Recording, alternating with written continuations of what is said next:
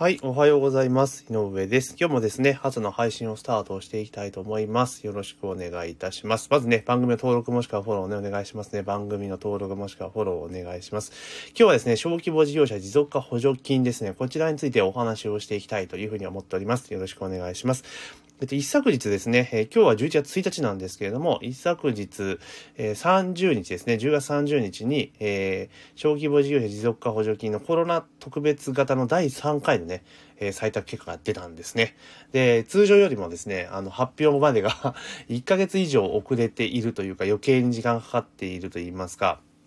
まあ、第2回がですね、えー、申請から採択まで1ヶ月半だったものが約3ヶ月もかかったわけなんですね。えー、で、皆さん待ちに待ったというところで、当日ですね、商工会議所のサーバーがダウンしてなかなか結果が見れないっていう、えー、事態だったんですけれども、まあ、そのね、個別の結果が出る前にですね、えー、中小企業庁の方から今回のね、採択結果が、みたいな感じで出てたんですけれども、それを見たらですね、なんと採択率が33.9%っていうところなんですよ。で、あの、これご存知ない方は、あの、33、3割弱だ、3割ちょっとだったんだねって終わるんですけれども、これですね、前回が、えっと、6月の、え第2回ですね、6月の頭締め切りで、7月、えー、後半発表の第2回分がですね、なんと採択率が81.3%だったんですよね。だから一気に47.4%も採択率が落ちたというところで、かなりですね、えー、なんて言いましょうか、騒ぎになっているというところなんですね。えー、4割、約5半分ぐらいですかね、採択率が下がっているというところなんですよ。で、結構ずっと見ていくと、で、ね、応募件数が前回が、えっ、ー、と、24,800、380件だったのに対して、第3回が37,302件だったんですね。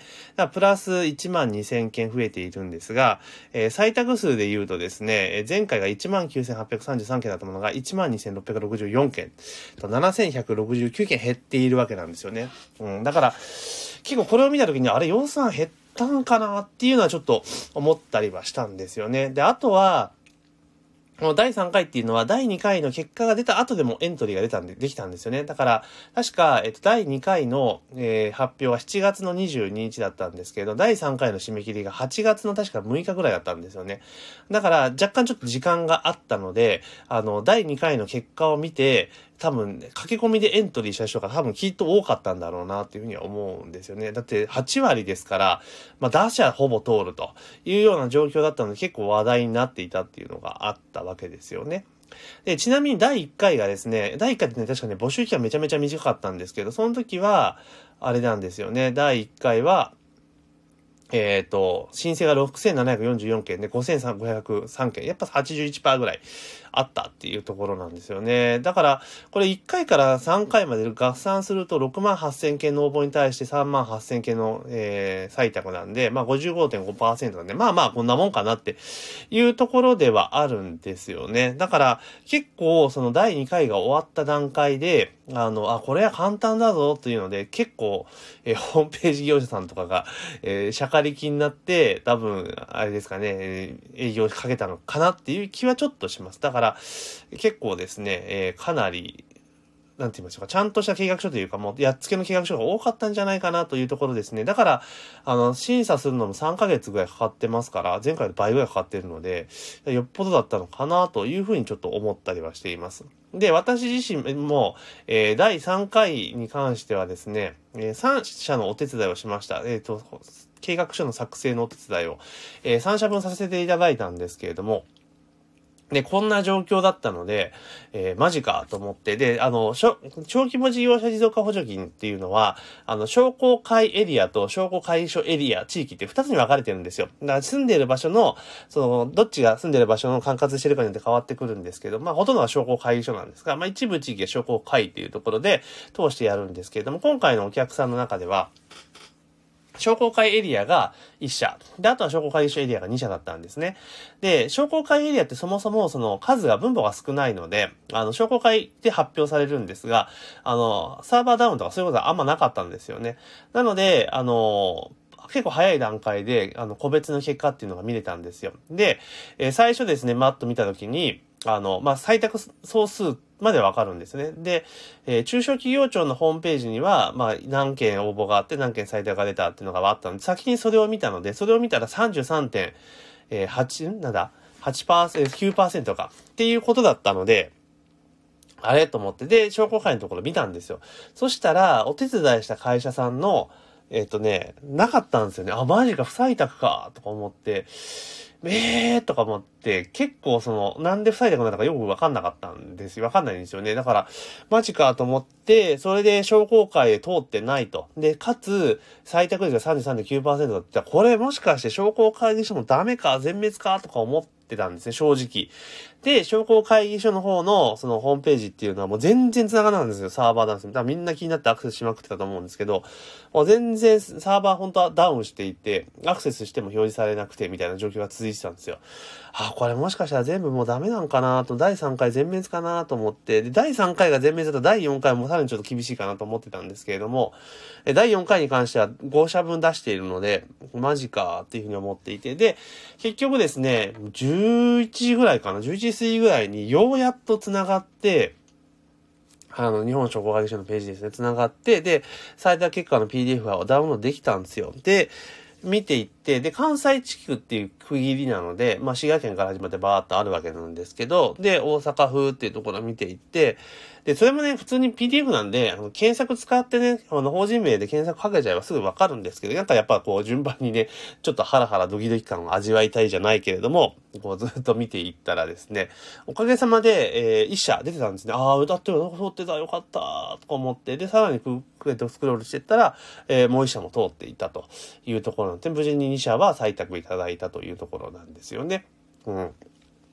で、2社ともコロナ特別対応型で、えー、申請させていただいてまして、あと、かつやっぱり今年コロナの影響もろに受けているので、えー、概算払い請求しているパターンですよね。えー、事前に先に50万円。だから100万円マックスで多分通ってると思うんですけども、まあ、そのような形で、まあ、通ったというところなんですよね。で、その2社が通って、じゃあなんで1社通ってねえんだよっていうような感じの、ほとんど同じような計画なんですよね。だから、切り口とか要素とかっていうのは全くほとんど一緒なので、あの、落ちる理由ってちょっとわからないっちゃわからねえなっていうふうにちょっと思ってたりはするんですよ。で、ちょっとね、細かくじゃあ見ていこうかなと思って見ていったんですね。で、まあ大阪なんで大阪地区を見ていったんですけれども、大阪地区その商工会地域と商工会議所地域っていうところが、あの、分かれてるわけですよね。で、商工会議所地域は、まあ、採択数しか分からないので、あれなんですけど、第2回が1146件、えー、採択されてるんですね、第2回。これ私も採択されてるんですけれども、で第3回、ね、今回ですね、33.9、史上最低の採択率だった際、えー、第3回ですね、大阪なんとですね、1034件なんですよ。なので、採択数で言ったら112件しか減ってないんですよね。だからそんなにこう絞ってたのかなっていうところは、あ、ちょっと感じたんで、あ、こんだけ少ないんだっていうのは思いました。もっと採択数減ってるかと思ったら全然減ってないと。で、一方、商工会地区なんですけど、えー、見ていったらですね、商工会地区はなんとですね、第2回は50件、まあ、50件しかないんだと思ったんですけど、えー、採択されていて、第3回も50件なんですよ。商工会地区に関しては前回と同じなんですよね。差分ゼロなんですよ。全体減ってるのに。なるほど、というところなんですよね。ああ、マジか、と思って。で、大阪地域全体で見ると、第2回は1196件、2つ合算してね。で、第3回は1084件なので、えー、商工会議所分の112件減ったというところでいくと、採択数レースでいくと大して変わってないんですよね。うん、あれ？っていうふうに思っていて。で、かつ、え大阪の中の、そのなんだろ採択者の比率、だから全体の採択者の中の大阪で採択された件数で比率で見ていくと、第2回が、いや、全国で19,833件中、えー、1196件なので6.3%だったので、6.03%だったんですよね。大阪社、大阪での、大阪の採択者の比率、全国の中ね。で、それ第3回見ていったら、12,664件のうち1084件なんで、構成比で、比率で言ったら8.55で増えてるんですよね。大阪地区っていうのは、もちろん申請者数は増えていたんでしょうけれども、まあ採択率みたいなところで言った時、さほど変わってないのかな。採択数か。ああいうのは変わってないっていう状況なんですよね。で、全国で見ていくと、ああ、どうなのかなっていうふうにちょっと思っていて、全国では減ってるじゃないですか。じゃあ東京どうなんだっていうのを見て、東京見てったらですね、東京は、えー、商工会地区がですね、えー、と、前回最大率は3240、やっぱでかいですよね。3244件だったのが、えー、第3回1668件なんですよね。半分ぐらい減ってるんですね。半分、約半分なんですよね。うん。で、商工会エリアも232件のうち153件で79件減ですから、東京全体でいくと1655件減っているわけなんですよね。うん。減っているんですよ。で、採択率全国の比率で言ったら、東京は第2回が17.52%で、第3回が14.37%だったわけですから、まあやっぱ減っている。東京減っていると。だからもともとその東京って分母がめちゃめちゃでかいので、えー、申請数もめちゃ当然大きかったのかなというところがあるんですけど、この傾向を見ていくと、なんとなく東名、あの、大都市圏は、やっぱその申請数が一気に増えて、多分業者がローラーかけて 多分やったんだろうなと思うんで、増えたんだけれども、採択数自体は多分減っているというところですよね。だから、か、大都市圏はちょっとふ、なんですかな、全体的に増えていて、だかだけど採択数は減っていると。ただ、その多分地方とかになると、そんなに言うほど申請数増えてなくて、採択数も実は前回並みだったんじゃないかな、わかんないですよ。だなっていう気はちょっとはしています。で、おそらくはこれ第2回のその結果を見て、第3回で間に合ったんで駆け込みでダッと申請した人があまりにも多くて、その計画書の手をなしてないとかね、えコピペ計画書とかそういったものが多かったんじゃねえかなっていう気が、えー、若干しています。で、当然ですね、第2回、えー、を受けて第3回だったんですけど、で、第4回はもうすでに募集は終了しているわけなんですね。で、第4回も結局第3回の結果が出る前、出る前に締め切りになってますから、おそらくは第4回もかなりの数が申請されていると思います。私自身も5社分のお手伝いをさせていただいているので、まあ、第4回どうなるのかっていうところなんですね。多分おそらく今回と同じぐらいの傾向になるんじゃないかなというふうに見ております。なので、あの、しっかりと計画を立ててですね、えー、そのちゃんんとお店でこういうことをやっていくんだぞっていうのがある程度しっかりかけてればですね、多分落ちることはないんじゃないかなという気はしています。普通にやればね。ただ、これってやっぱりお話をお伺いしてると、その審査されるね、あの、中小企業診断士さんとかそういう人たちですよ。人それぞれによってやっぱかなり解釈のブレというか、えー、やっぱ採択に幅がやっぱ出ちゃうんですよね。だから、えー、この採択計画が通った、この計画書が通ってて、これが通んねえのっていうのは、やっぱ普通にあるみたいなんですよ。やっぱ人が見ることで。で、おそらくその、なんていうのかな、あの、減点主義だと思うんですよね。その加点主義ではなくて、おそらくこの要素が入っている、入っている、入っているっていうのって、で、入っていれば、その点数が減らないと。で、入ってなかったらマイナスされていくっていうので、多分、その、引いていくんだと思うんですよね。だからその、入ってる、入ってないっていうのは機械的にできる部分だけだったらいいんだけれども、おそらくはその判断ってやっぱり人がやるので、若干ブレるじゃないですか。だから、まあ、そこで行くと、まあ、ちょっと若干審査のブレがあって、、あの、落ちてしまうっていうところがあるのかな。だからそのボーダーのラインをちょっと今年は今回はちょっと上に上げたのかなっていう気はしています。なので通常やれば普通に前回までとほぼほぼ同じ難易度でいけるんじゃないかなと見ています。まあ、ただこれあくまでも第3回の、まあ、結果が終わった時点での解釈なんですけれども、ただこれ第4回がね、多分おそらくは早くて、まだいつ発表になるか出てないんですけども、早くて、12月末、遅ければ1月頭ぐらいになると思うんですよ。連休は、正月休み明けぐらいになると思うんですけど、まあそこで多分採択率が、まあどう転ぶかですよね。だから今回結構絞りすぎたから来回、次回ね、第4回がちょっと緩くなるのか、まあ今回と同じ傾向でいくのか、さらに予算の問題で絞られるのかっていうところがありますよね。あと、